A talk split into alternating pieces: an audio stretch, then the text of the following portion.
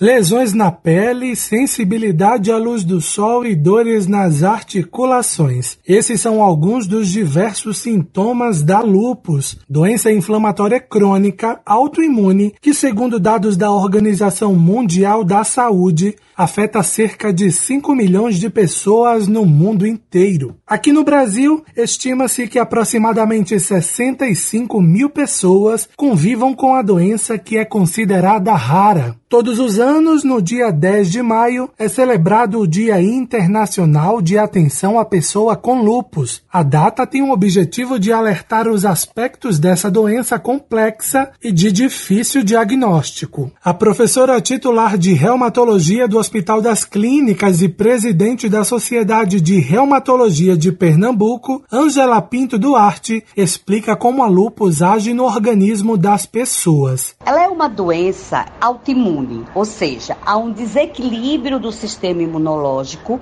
e o indivíduo começa a produzir anticorpos contra estruturas próprias. Então ela pode agredir um rim, um coração, o pulmão, a pele. Personalidades como as cantoras Lady Gaga, Selena Gomez já revelaram a luta contra a doença. A reumatologista Ângela Pinto Duarte detalha sobre os tipos existentes da doença e quais são os fatores de risco que a lupus apresenta para a vida dos pacientes. Nós temos um lupus chamado discoide.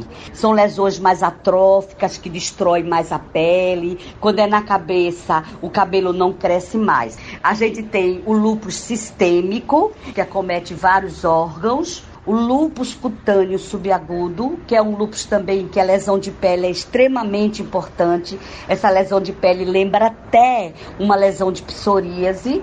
Temos o lúpus induzido por drogas, existem algumas drogas que o paciente tomando pode desenvolver lúpus e o lúpus do recém-nascido, que é uma condição bem mais rara, chamado lúpus neonatal. Órgãos como coração, rins, pele, olhos e pulmões podem ser acometidos pela lupus, além do sangue, mucosas, sistema locomotor, sistema nervoso central e sistema digestivo. A lupus é uma doença crônica que não tem cura, mas que pode ser controlada para que os pacientes possam viver com qualidade de vida. A reumatologista explica como funciona o diagnóstico e o tratamento desses pacientes. Como é que a gente faz o diagnóstico do lupus? Do ponto de vista de laboratório, os dois principais exames são o FAM e o anti-DNA.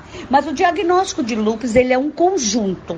O tratamento do lúpus, ele não é simples, ele é bem complexo porque ele é constituído de vários itens. Desde a educação do paciente, de que o paciente entenda o que é a doença, até o envolvimento da família como um todo. Mas de uma maneira geral, o paciente pode tomar analgésicos, deve fazer repouso naquelas fases mais agudas da doença, deve evitar exercícios e atividades físicas nas fases agudas.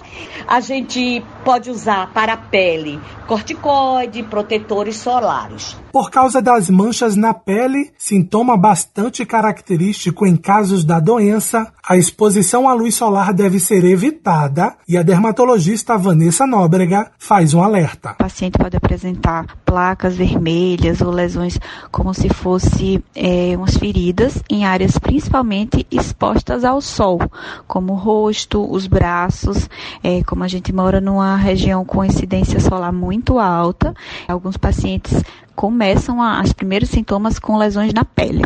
É importante orientar que lesões diferentes na pele devem ser motivos de procurar um médico o mais rápido possível para ser feito o diagnóstico corretamente. As causas para o surgimento da lupus ainda são desconhecidas. Embora homens também sejam afetados, a incidência dos casos da doença é maior entre a população feminina. Yurineri, Rádio Jornal, Rádio Notícia.